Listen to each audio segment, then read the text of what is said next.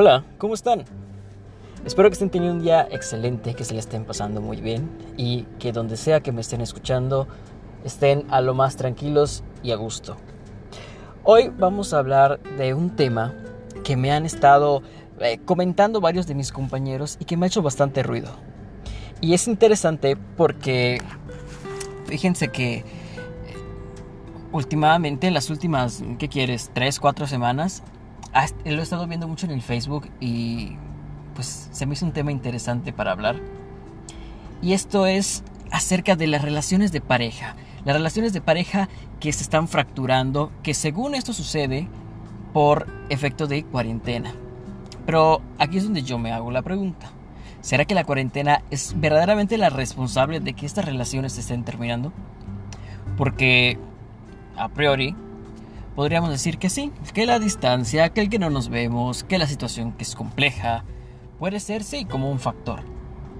Pero yo creo que lo importante es que indaguemos un poquito más acerca de si de verdad esta cuarentena es lo que hizo que yo me separe de mi pareja o lo que detonó dicha separación, que son cosas totalmente diferentes. Es muy fácil echar la culpa a una situación sin siquiera ver en nosotros mismos. Entonces, Quédate a escucharme un momento para que juntos reflexionemos acerca de este tema y veamos si verdaderamente una relación de pareja puede terminar por efectos de cuarentena. Porque quizás eso tú lo estés viviendo, quizás alguien que tú conozcas lo esté viviendo, o quizás también en el Facebook lo has estado viendo demasiado. Y siempre es bueno saber un poco de esto, ¿verdad?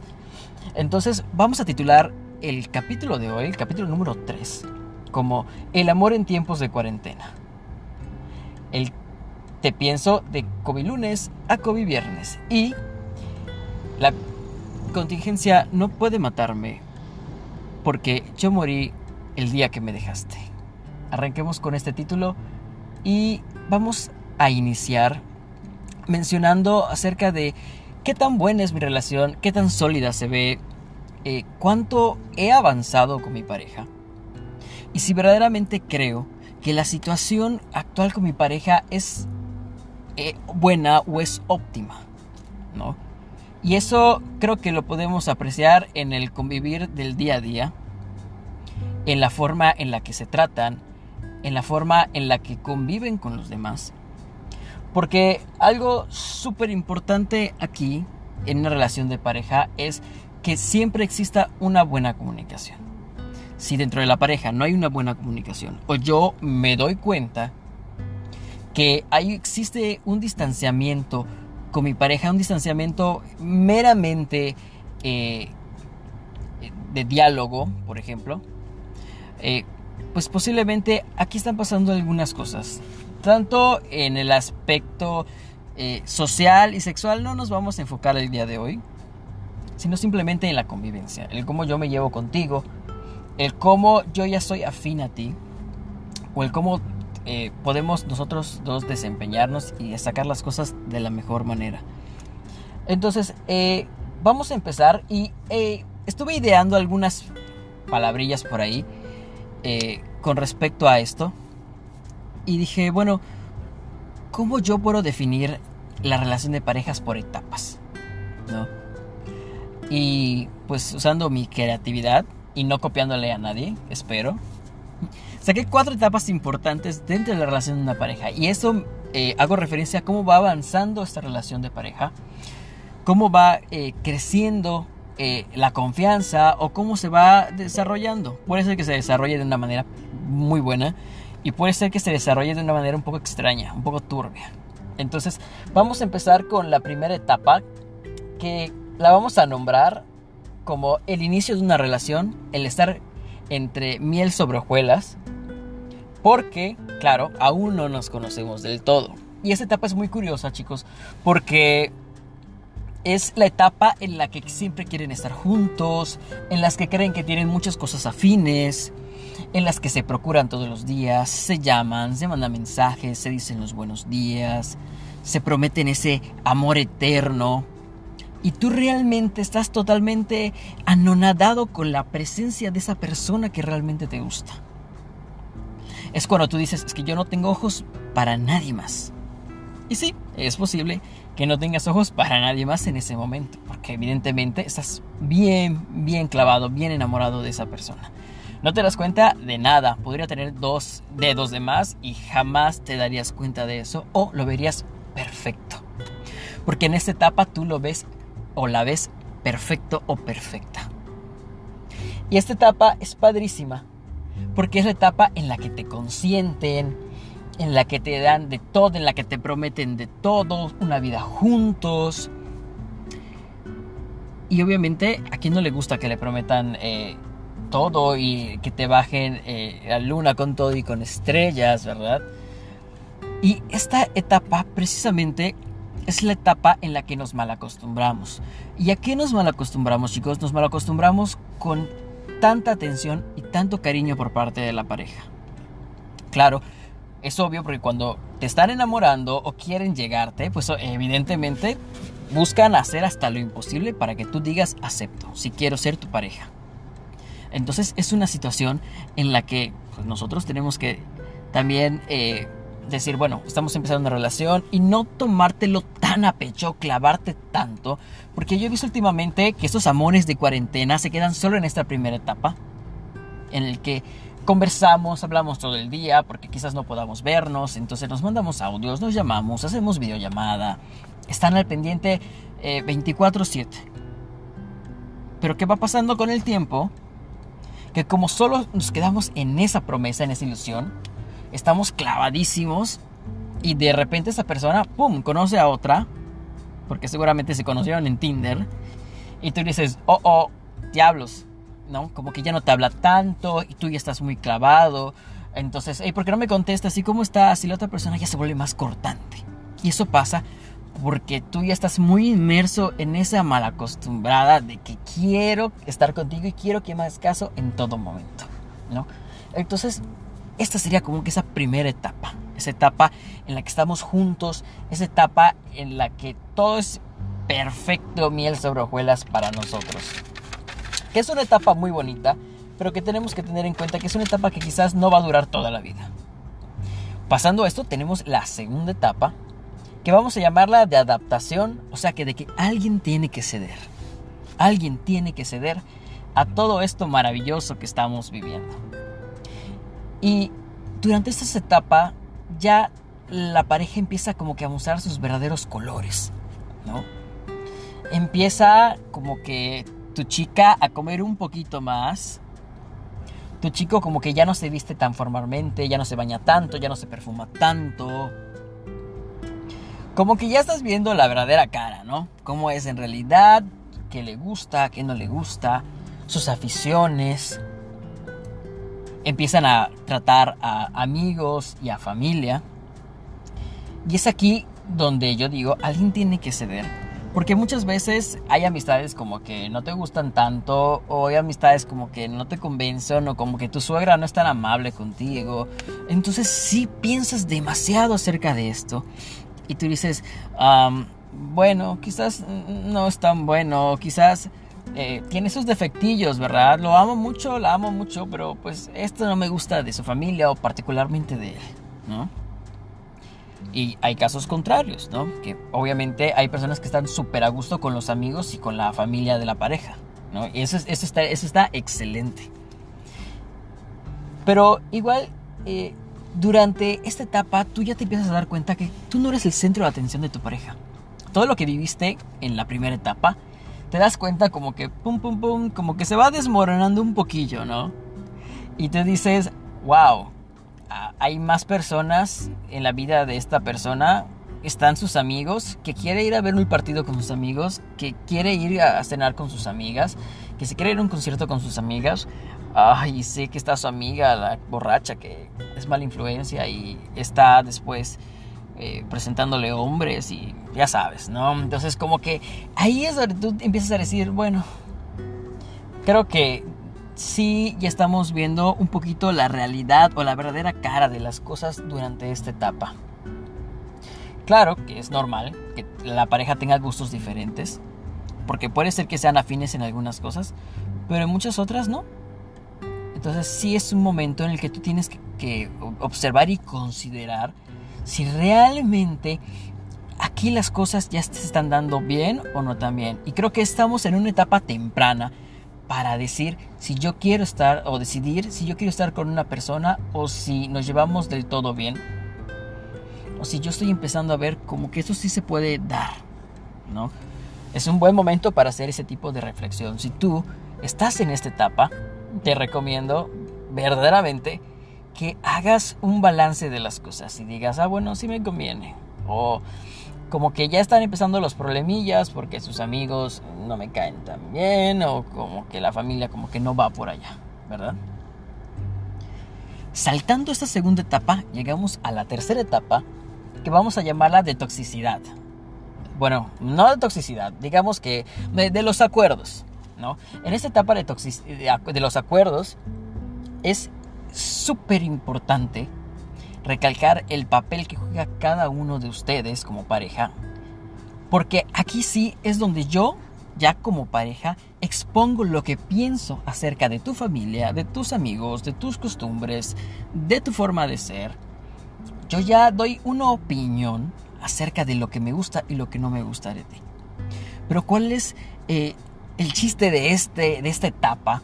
Es que en este momento tú tienes de dos sopas, ¿no? O te adaptas y aceptas las condiciones bajo las que tu pareja vive, o simplemente finges que las aceptas, pero en realidad no lo haces. Y esto yo lo he visto mucho con, con las parejas. He visto cómo eh, te dicen, ah, pues sabes que no me cae bien tu familia, entonces yo no voy a ir a casa de tu mamá. ¿Cómo? Sí, sí, sí, yo no quiero ir a casa de tu mamá, no puedes obligarme porque no es mi mamá. Y tú dices, bueno, entonces yo no voy a casa de tu mamá. No, no, no, porque mi mamá es una santa y mi mamá es esto y lo otro. Y tú dices, what? O sea, ¿por qué? No, porque yo tengo que ir a casa de tu mamá. Y a mí no me permites ver a mi familia. Y ojo, aquí es donde empiezan esas etapas de toxicidad. Estas etapas de desacuerdo, de gran desacuerdo. Y es cuando de verdad nos toca a nosotros poner un alto, ¿ok? Porque mucha gente en esta etapa quiere cambiar a su pareja. Eso está totalmente mal. Está totalmente mal. Tú como pareja debes sumar y debes multiplicar. No debes dividir ni restar. Una pareja crece a la par, crecen juntos. Y si no están creciendo a la par, por lo menos debes apoyar a la otra persona que está creciendo más, porque esa persona después te va a apoyar a ti para que sigas creciendo. Y hacer este tipo de cosas simplemente los divide. Y en esta etapa también empiezan los celos, ¿eh? Porque si veo que tu amiguita Laurita como que te tira el cam bastante fuerte y te piensas, ¿sabes qué? A mí no me gusta que te juntes con Laura porque yo siento que te está viendo con otros ojos y como que te está tirando el cam. Y tú le dices, no, no, no, pues Laura solo es mi amiga. Cuando no le has contado a tu novia, ¿verdad? Que Laura fue tu novia hace 6, 7 años. Y entonces dices, oh, oh. Entonces, esta es la etapa también donde se empieza a ver que existe confianza. Si empiezo a ver que mi pareja me reclama porque tengo amigos, porque tengo amigas, porque o llego un poco tarde, porque tuve que hacer un poquito más en la oficina o en el trabajo, o me reclama de cosas que tú dices, ¿por qué? Ojo, mucho cuidado y ve calando la situación. Porque allá sí las cosas están poniendo un poco tóxicas, un poco intensas. Y que realmente no es la finalidad de, esto, ¿no? Sino que tienes tú que evaluar las cosas. Hace poco vi que... Bueno, no hace poco, para, fue, para, fue para diciembre, ya me acordé. Eh, tengo un amigo que está casado y para el 24 él quería ir un rato con su mamá. Entonces había dicho, bueno, le dijo a su esposa, vamos un rato con mi mamá y vamos un rato con tu mamá. Si tú quieres, vamos primero con mi mamá. Y el resto de la noche la pasamos en casa de tu mamá, porque pues sabe que su esposa es un poco tóxica. Y la señora, eh, esposa de este mi amigo, él le dice, ¿y por qué no vamos a pasar el brindis del 24 en casa de mi mamá? Y él le dice, bueno, ok, si así lo quieres, va. Van primero a casa de la mamá y hacen el brindis y todo. Y a cierta hora le dice, oye, vamos a casa de mi mamá. Y la tipa, no, es que no me quiero ir. Es que no me quiero ir. Es que no. Pero es que tú me dijiste, yo no te dije nada. Entonces, aquí tú ves cómo empiezan a haber ese tipo de problemas. Y el caso es que se agarraron, se pelearon, pero pues el, pues el, mi amigo, pues no para no hacer escándalos, pues se quedó en la casa, ¿no? Con ella y con sus hijos, ni modos. Al día siguiente cuando le pregunta a su mamá, oye, ¿por qué no, no viniste? Si habían acordado que iban a llegar, no, pues problema, se sintió mal fulana y ya no pudimos llegar, ¿no? Y cuando llegó el 31 de diciembre, pues se le dijo, ahorita vamos con mi mamá, porque tú hiciste que nos quedamos el 24. Y se armó un problema muy grande. Tanto que él le dijo, pues vete tú con tu mamá, yo me quedo aquí en mi casa, no voy a ni siquiera a casa de mi mamá para que no te molestes si no quieres que yo vaya con ella. Pero yo aquí me quedo con mis hijos. Y así lo hizo. Pero ¿qué necesidad tenemos de estar pasando por esas cosas? Si sabemos que no podemos llegar a acuerdos, si sabemos que no podemos juntar nuestras vidas y convivir en ese aspecto, ¿de qué nos sirve? Hace poco en Facebook también vi una publicación que, de una muchacha que decía, la familia de tu esposo no es tu familia. Y daba un argumento diciendo que pues como no es tu familia no tienes por qué escuchar a tu suegra, no tienes por qué convivir con la familia de tu marido y demás. Y yo estoy un poco en desacuerdo con eso. Porque cuando tú decides juntar tu vida con alguien, es porque aceptas todo lo que involucra esa persona. De lo que ya hablamos, de sus gustos, de su familia, de sus amigos. A lo mejor hay cosas que no te parezcan, pero puedes hablarlas. Puedes hablarlas, pero yo creo que el impedir que tu pareja vea a su familia está muy mal, porque él no impide que tú la veas. Ahora bien, si ambos odian a sus familias entre sí, ¿qué hacen juntos? ¿Qué hacen juntos? La pasión, hay buen sexo, ¿qué, qué es lo que a ustedes los mantiene juntos? Eso es algo que también debemos preguntarnos dentro de este, uh, esta etapa, ¿no? que es la tercera etapa.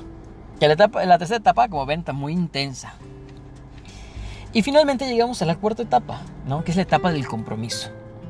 Vamos a decir que es, creo que tenemos todo bajo control. Esa es nuestra cuarta etapa. Creo que tenemos todo bajo control.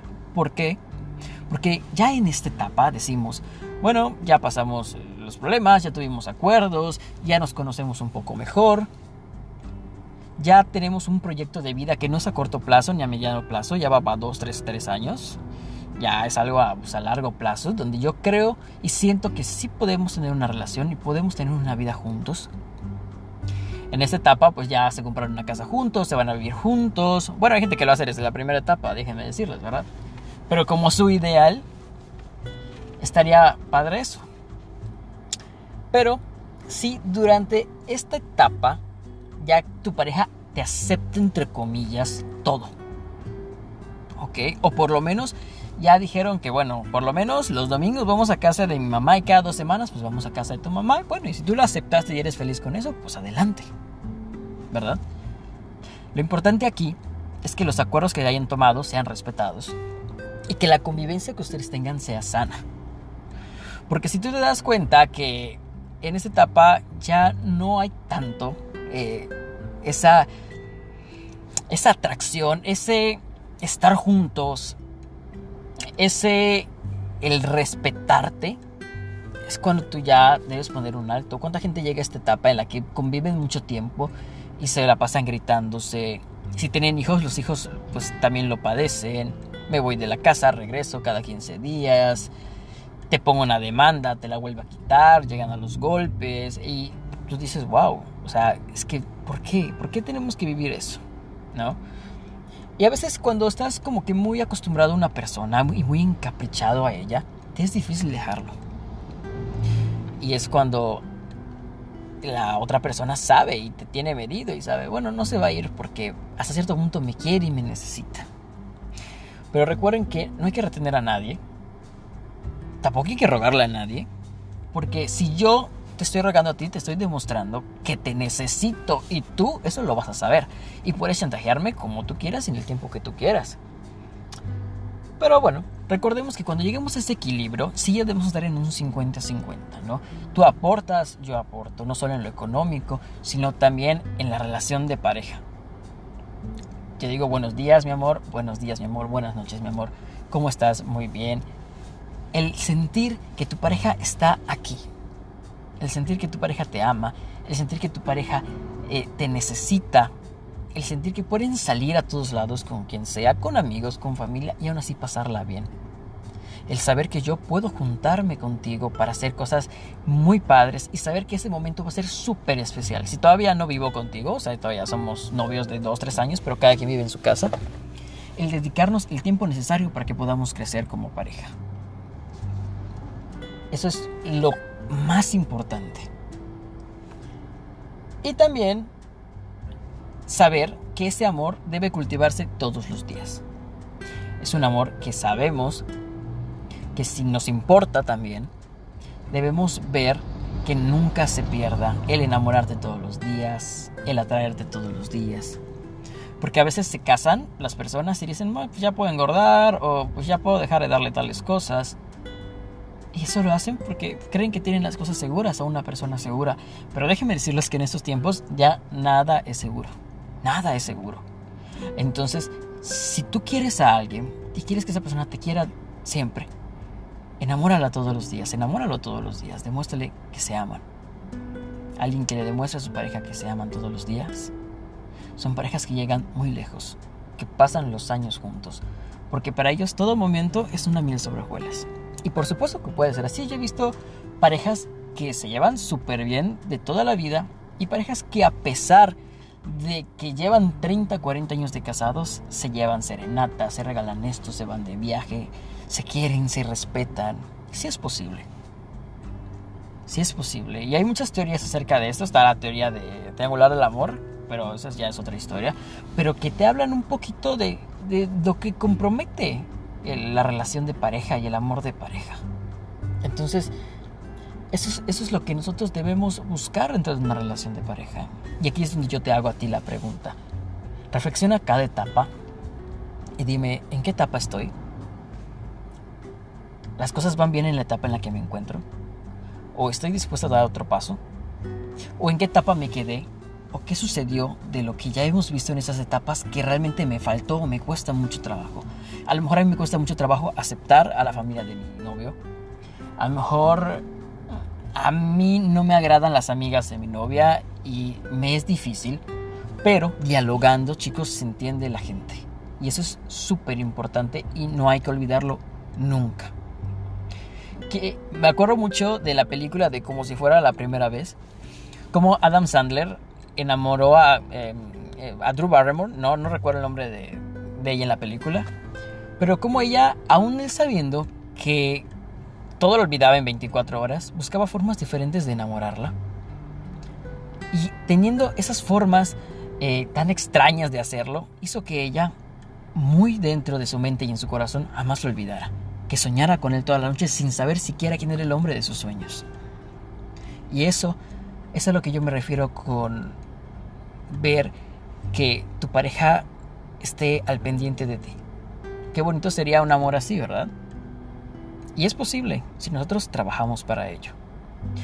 Y ahora bien, retomando el punto principal, la cuarentena entonces, después de todo lo que ya hablamos, ¿la cuarentena realmente es la culpable de que mi relación se haya acabado? Hay que pensarlo bien, ¿no? Si tú dices sí, la cuarentena es la culpable porque todo estaba perfecto y yo no sé qué pasó, pues bueno, quizás no estábamos procurándonos demasiado o en ese tiempo de cuarentena pues bajé la guardia y dejé de mandarte tus mensajitos o decirte cuánto te quiero. Quizás desde hace un tiempo no nos estamos llevando tan bien. Quizás no estamos aportando lo mismo o quizás si ya vivíamos juntos y nos separamos, es porque nos dimos cuenta que no nos conocíamos lo suficiente y nos fuimos a vivir juntos mucho antes. Este tipo de cosas es lo que tenemos que valorar en estos tiempos.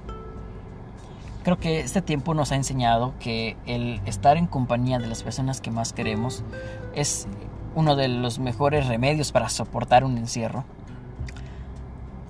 Y es también una forma de valorar a las personas que tienes a tu lado. Si tú realmente amas a alguien y quieres estar a su lado, trabaja para conseguir eso. No, no lo dejes ir, no la dejes ir.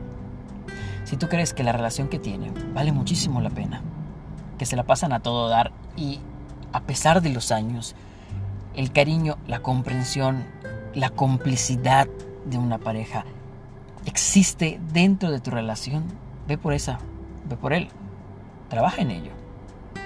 Recuerden que una pareja debe darlo todo y a veces uno ama más que el otro, quiere más que el otro. Pero lo importante es seguir demostrando ese cariño, porque a veces hay gente que ama con una intensidad diferente, pero eso no significa que la otra persona no te quiera, eso no significa que la otra persona no te procure. Y eso también hay que entenderlos, hay que ser lo suficientemente maduros para comprender esa situación. Y siempre va a existir eso. Y es por esa razón que, la, que yo les digo que siempre hay que ir por esos. No hay que mendigar amor, chicos. Una persona que, me, que tiene que rogar por amor a otra es una persona que tiene que buscar otras opciones. Esa persona que se hace la del rogar no te merece. No te merece. Debes buscar a alguien que te ame por igual. Entonces, para finalizar eh, el capítulo de hoy, nada más les quiero comentar eso, ¿no? Que en este tiempo de cuarentena, en este amor de cuarentena que estamos viviendo con esas parejas, lo más importante es demostrarle todos los días que la queremos, que la amamos, que deseamos estar a su lado cuando todo esto acabe. Si no la estamos viendo, procurarla, no tenemos que ir a verla necesariamente, pero sí podemos demostrarle todos los días con nuestra creatividad y con todo el amor que tengamos que de verdad queremos estar con esa persona cuando todo eso termine. Y si ya vivimos con esa persona, no dejar que las cosas se apaguen. Revivan la chispa de la pasión, busquen un hobby juntos, platiquen de cosas, de bonitos recuerdos y de verdad trabajen para que su relación esté lo más sana posible. Para todas las personas que terminaron su relación durante esta cuarentena, lo siento mucho, pero es un momento de reflexionar si de verdad había futuro en esa relación. Y si sí, bueno, pues yo ya les dije que pueden hacer más o menos, ¿no? Entonces espero que les haya gustado el capítulo de hoy. Fue un capítulo eh, que se le dedico con mucho cariño a todos mis amigos que están pasando por esto, que me han dicho, que me han preguntado. Y recuerden que el amor no se mendiga, que todos merecemos ser amados y lo más importante, merecemos ser felices. Que tengan un excelente día o tarde o noche o donde quiera que estén. Y recuerden que nos vamos a saludar pronto. Hasta luego.